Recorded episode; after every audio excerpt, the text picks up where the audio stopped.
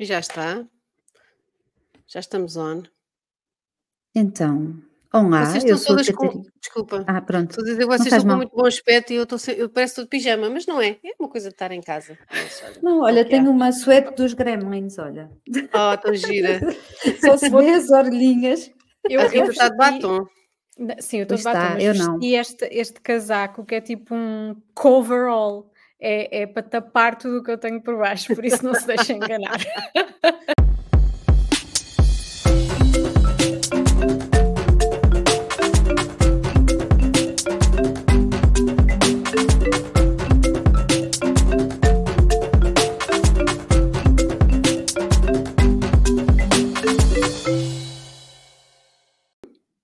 Olá, eu sou a Catarina e já não posso com tanta mentira nesta campanha eleitoral. Olá, eu sou a Rita e por norma fico a ferver quando vejo 5 minutos de campanha eleitoral.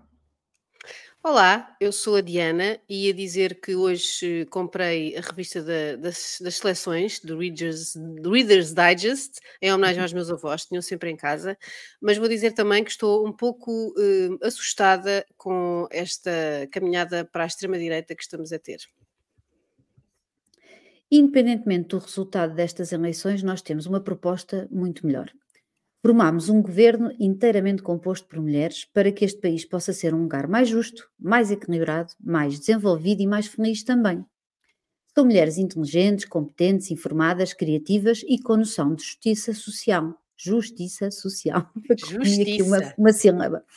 Portanto, olha, é como, como o governo faz, come-nos muita justiça social. Portanto, temos a certeza de que vai resultar. Antes de começarmos a apresentar as responsáveis por cada ministério, vou já dar-vos conhecimento de que uma das nossas ministras se encontra de licença de maternidade.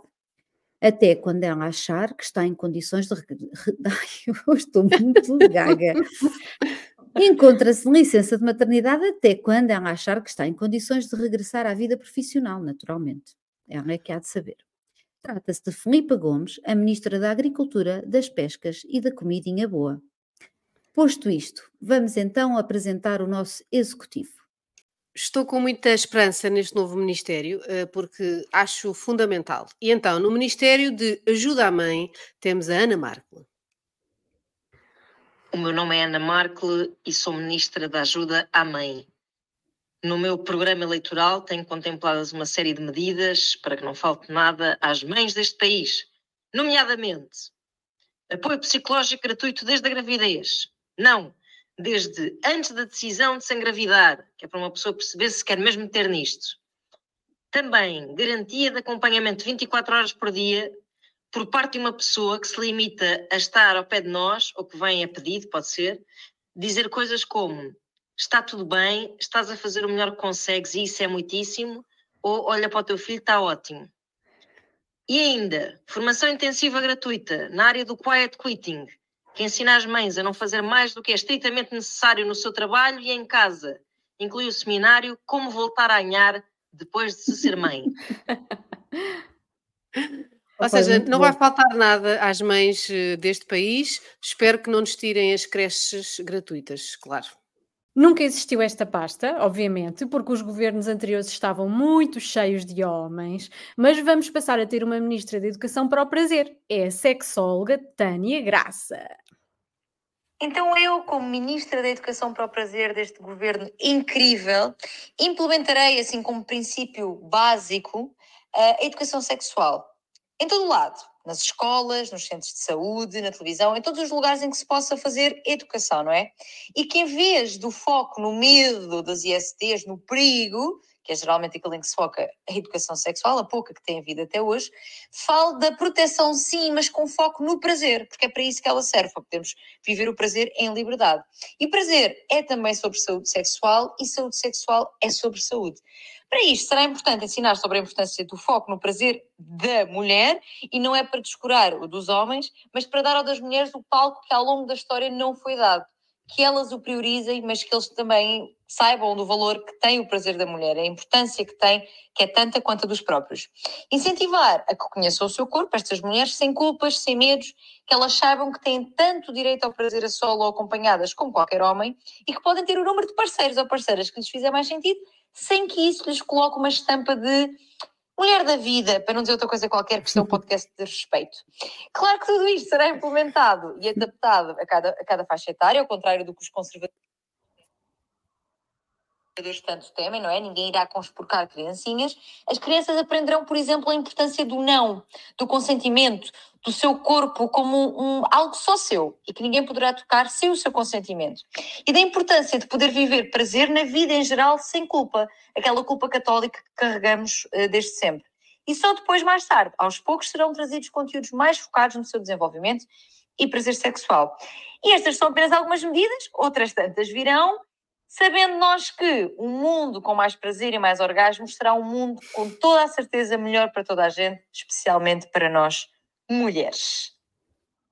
Epa. Exato. Quem sabe, sabe não é? dizer. Muito bem, mesmo. senhora ministra, não é? Que é como eles fazem. Palmas no... para a Tânia Graça. Na Assembleia.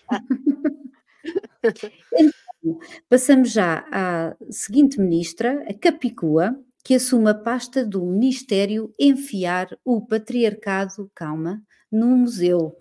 Maravilha. Respira, Catarina. O meu ministério chama-se Enfiar o Patriarcado num Museu. E a minha, o meu, meu programa de trabalhos passaria por criar uh, o Museu da Resistência, que celebraria as mulheres que, que têm, ao longo da história, lutado um, contra, contra o, o machismo, pelo direito ao voto das mulheres, pelo direito à, à liberdade uh, feminina, contra a violência um, doméstica, uma espécie de, de celebração dessas, dessas mulheres, dessas figuras e desses movimentos coletivos, um, com muitas estátuas, muitos retratos, muita documentação, porque de facto temos tão poucas estátuas de mulheres em nome próprio nas nossas cidades que precisaríamos de compensar isso.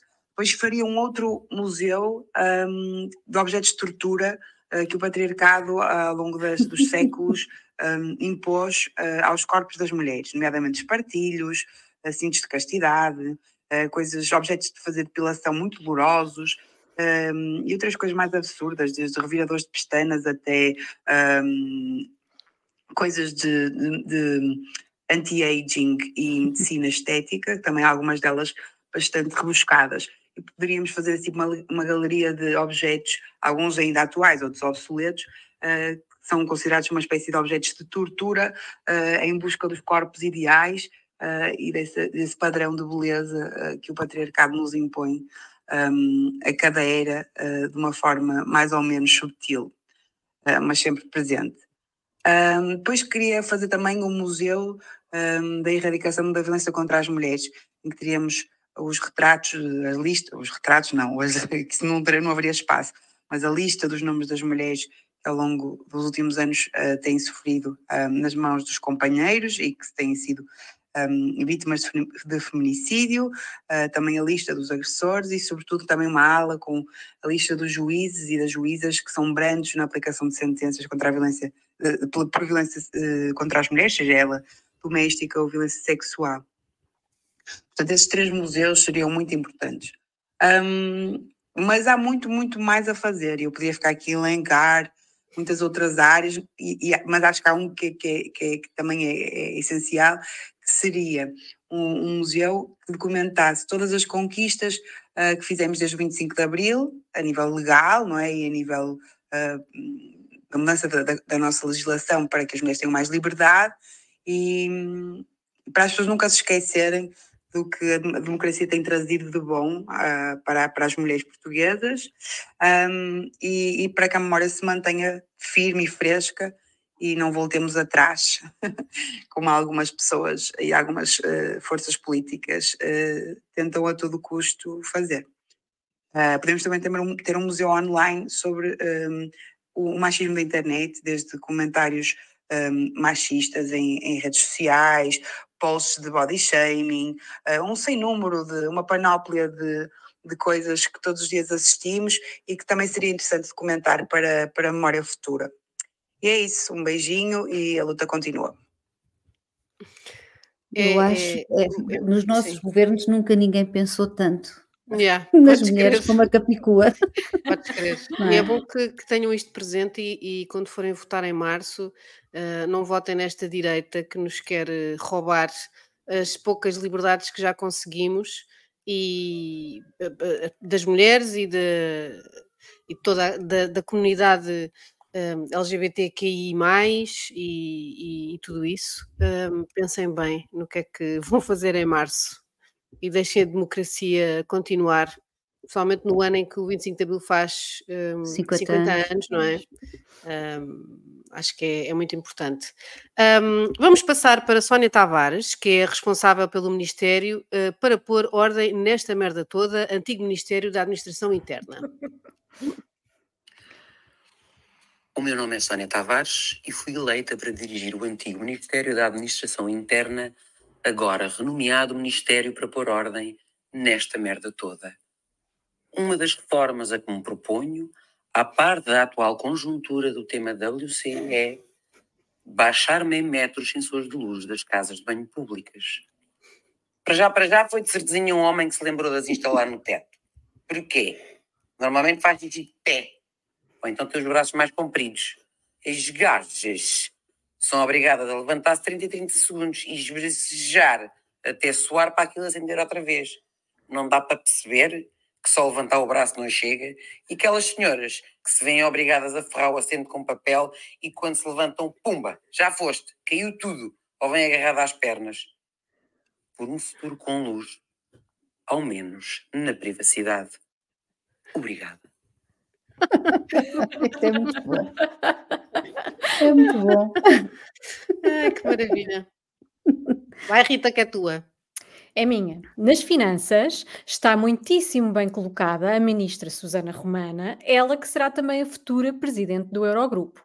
Nas finanças está muitíssimo bem colocada a ministra Susana Romana, ela que será também a futura presidente do Eurogrupo. Daqui Susana Romana, a Ministra das Finanças, acabada de tomar posse, e futura Presidente do Eurogrupo, porque eu agora que me apanhei com poder não quero outra coisa. Assim, a minha primeira grande resolução é uma coisa que vai parecer um pouco salazarenta e, sobretudo, tendo em conta os dias de hoje, pode ser perigoso, mas ouçam-me até ao fim. Eu acho que a primeira coisa que devia acontecer era voltar em aulas à escola de economia doméstica mas em vez de ser, como era lá está, na altura de Salazar, uma coisa das mulheres, ser uma coisa para toda a gente. Porque alguém que sabe orientar uma casa, alguém que sabe orientar uma vida, sabe orientar-se em quase tudo. E não é tantas vezes, como diz ele, comido por estúpido. Ah, na economia doméstica caberia tudo, desde saber fazer um orçamento para uma casa e geri-lo, ah, saber fazer pequenas coisas de utilidade, saber uh, cozer, saber uh, trocar lâmpadas, saber pintar rodapés. Porquê? Quer para a pessoa poder fazer as coisas uh, sozinha, se for o caso, quer para a pessoa não ser enganada por eletricistas, empreiteiros, mecânicos, porque ainda por cima, sendo mulher, nós sabemos bem como é que o patriarcado gosta de fazer com que uma mulher que está a tentar ter uma conversa com um empreiteiro passe só por burra, como eles gostam muito de nos tentar enrolar e, e fazer achar que nós percebemos menos daquele tema do que de facto uh, percebemos. Uh, ter literacia financeira é sinónimo de independência, é das coisas mais importantes que nós podemos fazer uh, pela nossa vida, é perceber desde como é que se calcula uma taxa de Euribor até porque é que aquela promoção que está no supermercado ou no site de roupa ou de onde for, feitas as contas, não é bem, bem como nos estão a mostrar, e isto fala-vos a pessoa maluca que em agosto começa a guardar links de coisas que quer comprar na Black Friday e só compra na Black Friday se de facto tiverem descido de preço, e há muitas que acreditam. Não desceram. Por isso, a minha primeira coisa, economia doméstica para toda a gente, literacia financeira para toda a gente, porque assim param-nos tomar por estúpidos. Param-nos tomar, tomar por estúpidos. Lá está o mecânico quando formos arranjar o carro, mas também param por nos tomar por estúpidos pessoas que fazem programas eleitorais uh, na esperança de que as pessoas de facto não saibam ler e não saibam compreender as implicações uh, do que é que lá está escrito. Um, lá está, a literacia financeira eu acho que é importante para toda a gente, mas é sobretudo importante para as mulheres que durante muito tempo uh, dependeram financeiramente dos homens e apesar disso já não acontecer na maioria dos casos da nossa geração, eu sinto que às vezes ainda está um bocadinho esse chip Às vezes uso esse chip a meu favor, nomeadamente quando telefonam de call centers para impingir coisas e eu faço a minha melhor voz de 1952 e digo: meu marido é que sabe disso, eu cá não percebo nada. É muito bom. Confesso que gostava de, de frequentar este curso de, de, de, economia doméstica, mas tinha de ser com o meu marido para que a nossa casa fosse uma espécie de PME bem sucedida. Exato. Eu precisava muito de literacia financeira, por acaso precisava. É pá, isso dava muito jeito, sim. Yeah. Dava muito jeito, sim. Então, em vez de cidadania do, do que os putos dão, deviam aprender é estas merda. coisas todas. Yeah. Não era sim, preencher sim, sim. A, a, cena do recibo verde, do IRS, essas uhum. coisas todas. Mas pronto. Então, Isso é o então meu ministério. Isso é o meu ministério, já vou falar disso. Então, no Ministério da Saúde está a muito competente médica pediatra Joana Martins. Olá, eu sou Joana Martins, sou médica, a minha especialidade é a pediatria e, como Ministra da Saúde deste governo tão poderoso, proponho-me a melhorar a acessibilidade à saúde, mas, sobretudo, contribuir para uma discussão mais clara e científica dos aspectos que realmente preocupam a saúde das mulheres e da saúde da família. Por isso, uma maior clareza, uma discussão de base mais científica, com um maior conhecimento disponível para, para a população. Por outro lado, preocupa-me a atual uh, circunstância e, como tal, interessa-me nomear uma comissão de investigação para a atual epidemia que assola a sociedade portuguesa, que é habitualmente normalizada, embora seja um processo bastante geral e aceite, que é a grande epidemia de mulheres cansadas. Uh, apetece-me uh, intervir sobre esse assunto, abordá-lo de forma justa, direta e colocar os pontos nos is para saber o que é que podemos fazer. Epá, ela não vai ter mãos a medir. Pois Sim, não. ela tocou aqui num ponto muito hum, fundamental, digamos, que passa despercebido esta epidemia de mulheres cansadas, não é? Yeah. Tomamos por normal, não é? Não é normal Sim, estar cansada, exato. então. Claro que é. Sim, já tivemos cá uma convidada no, no, no, podcast a falar justamente disso, não é? Para não desvalorizarmos esse sintoma que é o uhum. cansaço uhum. constante, yeah. pelo menos. Sim. E eu, uh, muito pouco democraticamente, uh, autonomiei-me Ministra da Educação e tenho alguns planos para isto. Uh, um, uma das primeiras coisas que eu gostaria era de impor amigavelmente, obviamente, uh, nas escolas, logo a partir da primária, uh, a língua gestual portuguesa, porque os miúdos aprendem muito facilmente e se aprendemos de pequeninos, uh, é mais uma língua que sabemos e acho que torna o mundo mais justo e mais inclusivo. Podemos comunicar com, com pessoas com surdos e eles poderem comunicar connosco, acho que seria bom para todos, porque Muito é bem. uma cultura, uma cultura específica, a cultura da língua gestual e, e dos surdos, da qual nós também poderíamos participar e eles uh, estarem incluídos no, no, dia a dia. A segunda coisa que eu faria, e que uh, infelizmente o Marcelo uh, votou, ele votou a lei das esco nas escolas da autodeterminação de género, a partir dos 16 anos.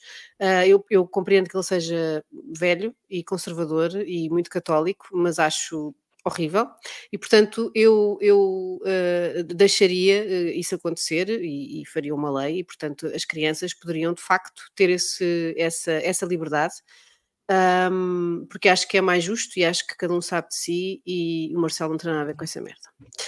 Outra coisa uh, que eu faria era acabar com algumas disciplinas, como a cidadania, como falámos há bocadinho, que eu não compreendo muito bem para que é que serve a cidadania, porque dá-me ideia que eles não aprendem nada de jeito. Se aprendessem a ser melhores cidadãos, eu até percebia, mas, mas não. Portanto, cortávamos isso e introduzíamos as aulas de economia doméstica e de preenchimento de recibos verdes, do IRS, para percebermos logo desde miúdos uh, que o dinheiro não cai do céu e que é preciso uh, saber fazer as coisas e não sermos enganados e de repente não termos uma, uma, uma catrafada de impostos por pagar ou de, de coisas à segurança social. Não queremos isso. E aprender também a poupar dinheiro. Portanto, nunca gastar mais do que aquilo que ganhamos.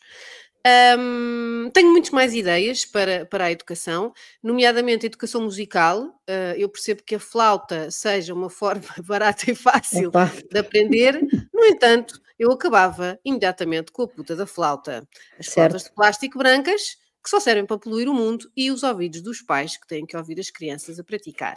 E, portanto, a educação musical seria algo muito mais orgânico, muito mais divertido, com vários instrumentos uh, e sons, etc, etc, etc. Uh, também tiraria as aulas de dentro das salas e levaria as aulas para a rua para que as crianças não tenham que estar sentadas imensas horas a ouvir um professor, porque as crianças não são todas iguais um, e o facto de as tratarmos como todas, padronizá-las é, é, é contraproducente, eu acho, e há muitos que ficam pelo caminho e não é por serem burros é porque são mais ativos, é porque são mais artísticos, é porque se distraem com mais coisas. Também teria mais aulas de arte e de expressão artística, que acho que é muito importante. Desporto, muito desporto.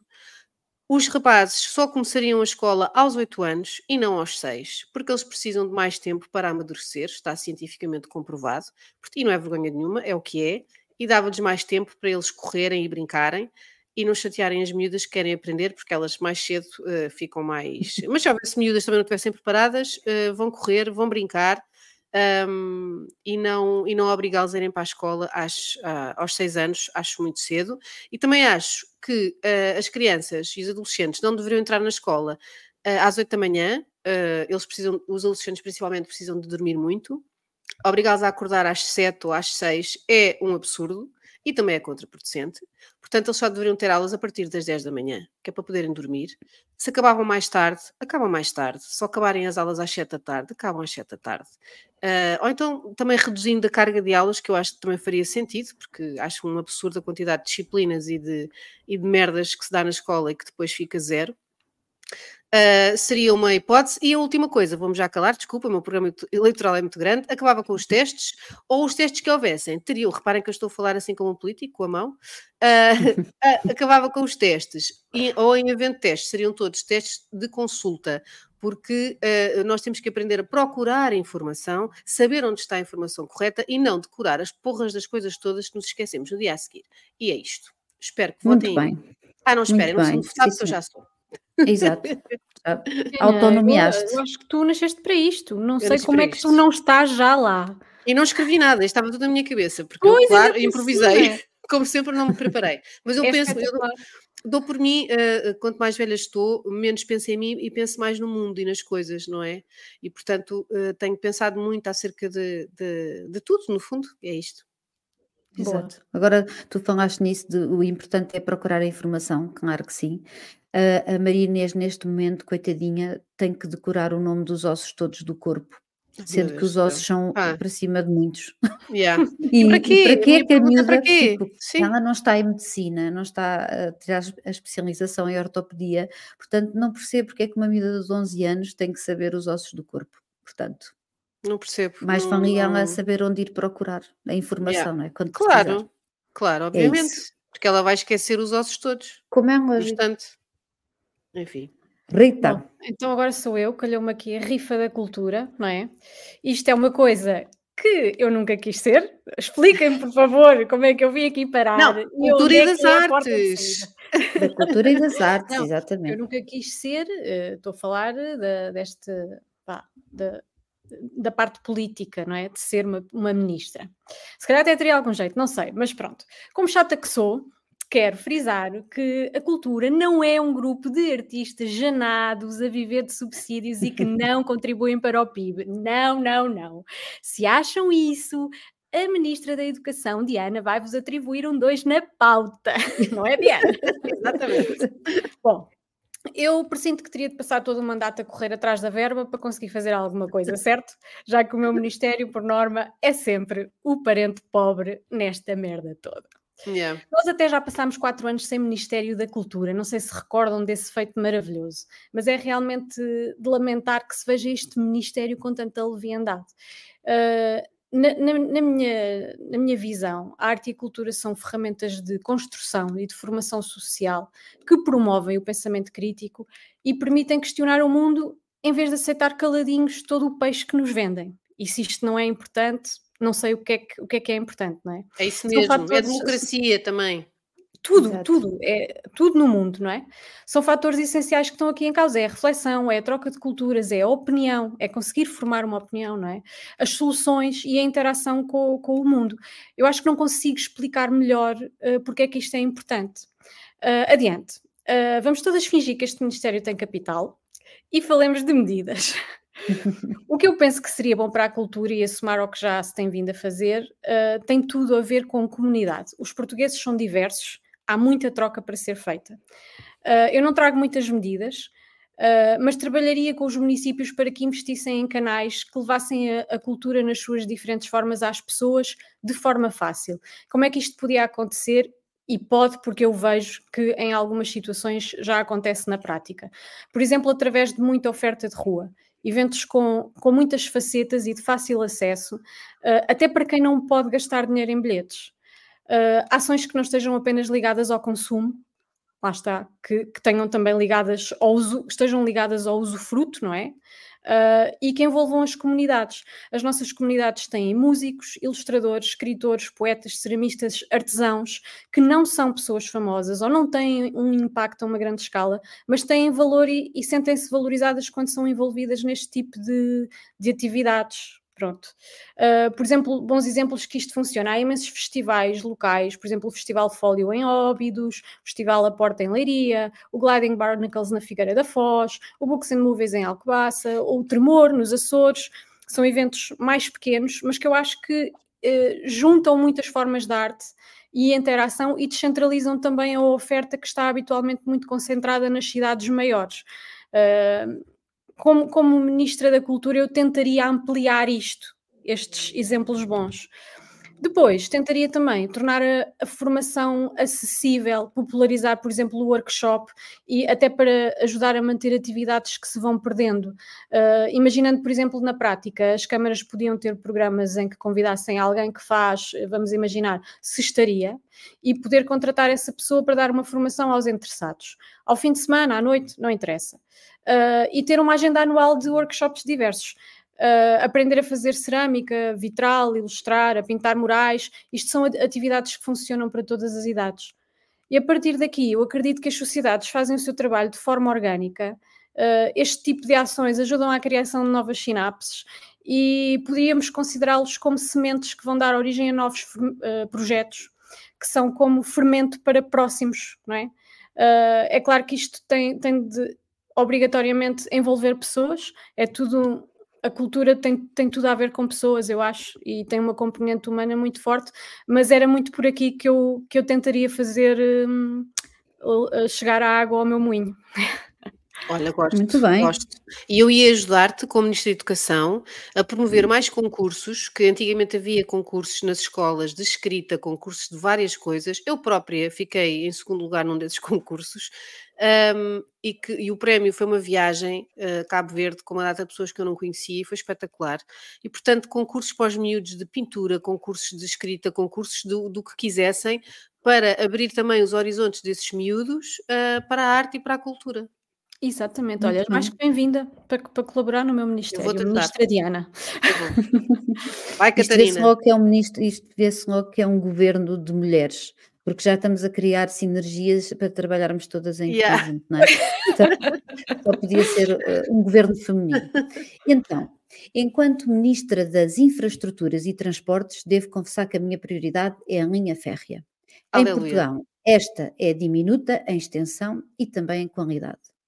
Uma vez que tenho muito respeito pelo dinheiro dos contribuintes, decidi abandonar de vez a ideia do TGV e apostar na melhoria da linha férrea existente, esticando-a até às cidades que ainda não contam com uma estação de comboios.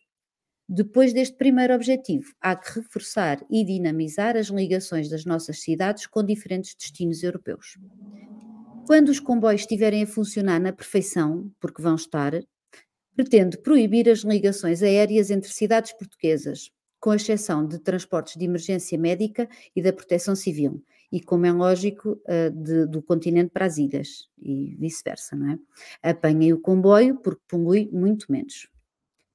Outra medida que me parece importante tem a ver com as ligações marítimas. Com uma costa tão grande como a nossa, faz sentido criar mais ligações entre as cidades costeiras por barcos, que hoje em dia já podem ser mais eficazes do ponto de vista energético e muito menos poluentes. Guardei o mais importante para o fim, a área da habitação, com uma série de medidas para colocar imediatamente em prática em todo o país. Prédios e outros edifícios emparedados e ou abandonados há mais de três anos passam a pertencer ao governo, que os vai recuperar e transformar em habitações económicas para jovens casais ou famílias em situação de risco. Antigos palácios, palacinhos e palacetes da treta pertencentes ao Estado não vão continuar vazios ou a receber pequenos eventos e exposições temporárias. Haverá um espaço dedicado à história e à valorização do património, mas pelo menos dois terços dos edifícios devem servir os portugueses, como residências acessíveis para idosos ou estudantes universitários deslocados das suas cidades, só para dar dois exemplos. Vamos criar uma fórmula de calcular o valor das rendas, tendo em conta o interesse dos proprietários e o poder de compra dos inquilinos. Vamos parar com esta especulação que isto não vai levar a bom porto. Não é permitida a venda de terrenos e de casas a estrangeiros como segunda habitação. Se quiserem ficar por cá a viver, tudo bem. Se não quiserem, não há casas a funcionar como investimento. Tenho dito para já. Porque Muito depois bem. fica muito mais. Exatamente. Aquela, esta, esta de- das casas passarem para o Estado é um bocadinho hum, polémica, não é? É um bocadinho aí o comunismo a funcionar, mas eu acho muito bem. Ah, mas, Mas, mas pronto, dava-se aqui um período para perceber eh, se havia Claro. herdeiros, não sei o quê, o que é que pretendem fazer com aquilo, não é? sim, Podia sim, nem não, mas ser, eu, eu acho muito bem, acho muito bem. mas nos três anos tinham que fazer uma declaração de intenções, vá, Uhum. do que é que iam fazer com o edifício. Porque nós E, temos portanto, em Lisboa edifícios emparedados há 15 e 20 anos. claro, claro. E as pessoas, se não, não, não vão fazer nada, deixam de merecer exato. aquele, aquele eu também acho que sim. Ah, mas, por exemplo, o Estado recuperaria tudo e, e alguma vez os, os proprietários i- iriam receber alguma verba, uma renda? Sim, quando, quando hum, nesses três anos que tinham, não é, para fazer a declaração de intenções, os proprietários não iam ficar sem os edifícios, não era? O governo é que tomava para si a, a reconstrução, não é? A Uhum. reformulação para os adaptar para esta vertente mais social, que não existe, Ok. não é? Ou que E quando existe tivessem recuperado o, o valor de investimento, começariam a pagar renda aos proprietários, Exatamente, é isso? Quer dizer, as pessoas que lá exatamente. vivem paga- pagariam diretamente aos Sim, até proprietários. podia ser, até podia ser uma coisa mista, que era o governo poderia dar uma parte do valor aos proprietários logo de início e depois o, o remanescente ficava para ser feito aos poucos, não é? Sempre era Acho melhor do que bem. ter o prédio empardado. Olha, outra coisa que podias fazer, já que estás neste ministério, era aumentar aquelas as taxas de turismo. Por exemplo, as pessoas que vêm de cruzeiro só pagam Exato. 2 euros. É pouquíssimo. Passam a pagar 4. São logo Sim, mais não sei exato. quantos milhões. Ah, e aumentar para, para, para 4 euros a taxa de turismo em Portugal. O dinheiro que vem daí Exato. seria para essas coisas temos, todas. e como temos montes de turistas, acho que era uma boa fonte de rendimento. Acho que sim. Também acho que sim. Olha, eu gostei muito. Eu acho que este governo tem tudo para dar certo. Tem. Nós já andamos já. a falar, a falar nisto, de fazer este governo há quanto tempo? Isto já vem do ano passado, de um episódio sim. Já. perdido, alguns aí, Uhum. que nós eh, andámos a falar e, e afinal acaba por acontecer. Estão a ver? Isto foi uma projeção. Foi uma projeção.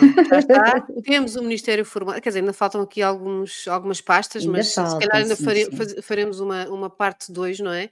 Convidaremos Sim, sim, mais, sim. mais mulheres para a segunda parte. Falta a Filipa ainda falar da, da, da sua pasta e, e- Exato. e temos mais. Também podemos acabar com algumas pastas, porque convenhamos que há ministérios que nunca mais acabam. Eu ainda Eh, há eu eu, não vale não. Sim, há uns que não se percebe também o que é que fazem, não é? Portanto, Sim, sim. Eu, eu ainda me senti tentada aqui a abraçar também eh, o desporto, mas eh, depois já tinha pensado nas minhas medidas e, e pensei, bom, isto fica para um, um próximo episódio. Vamos convidar alguém para abraçar o desporto. Ou então, se Pode quiseres, ser abraças também. Podemos abraçar em conjunto. É isso. Abraços nunca são demais. Nunca são demais. Ah, muito bom. Então pronto, olha, eh, voltaremos para a semana, não é? Eh, com mais ideias e não, não é, não vamos, não, não vai ser Não, não, não. ministérios, vai ser outra coisa qualquer. Ahm, e obrigada por estarem a ouvir-nos. Ah, E deixem-nos dizer- áudios, deixem-nos áudios no Spotify, Sim, na nossa página do Amazônia, do podcast, para depois nós vos ouvirmos e quem sabe fazer um episódio em que entram os vossos áudios. Exatamente. No- no- na página principal do, do, do- do Spotify, do podcast, tem um link a seguir à descrição um, que se clicarem ou se copiarem e puserem numa janela nova, vai dar diretamente a um sítio onde é só gravar uma mensagem no vosso computador, no telemóvel, como quiserem, como se fosse um WhatsApp. E, e sim, partilhem connosco as vossas histórias. Uh, podemos fazer episódios com isso, não é? Responder às vossas perguntas, ouvir os vossos áudios. Acho que era engraçado. Um, Queremos dizer também que o, o Amazon é um podcast independente, uh, somos nós que escrevemos os guiões e neste momento também somos nós que gravamos tudo. Uh, o som finalmente está bom, conseguimos acertar com isto. Uh, só verem alguns ecos ou barulhos, pedimos desculpa, mas eu acho que não, que agora está tudo bem. E assim continuaremos, não é? Exato, livres e independentes. Livres e independentes, é isso mesmo. Então, beijinhos e obrigada. Beijinhos, beijinhos. até para a semana.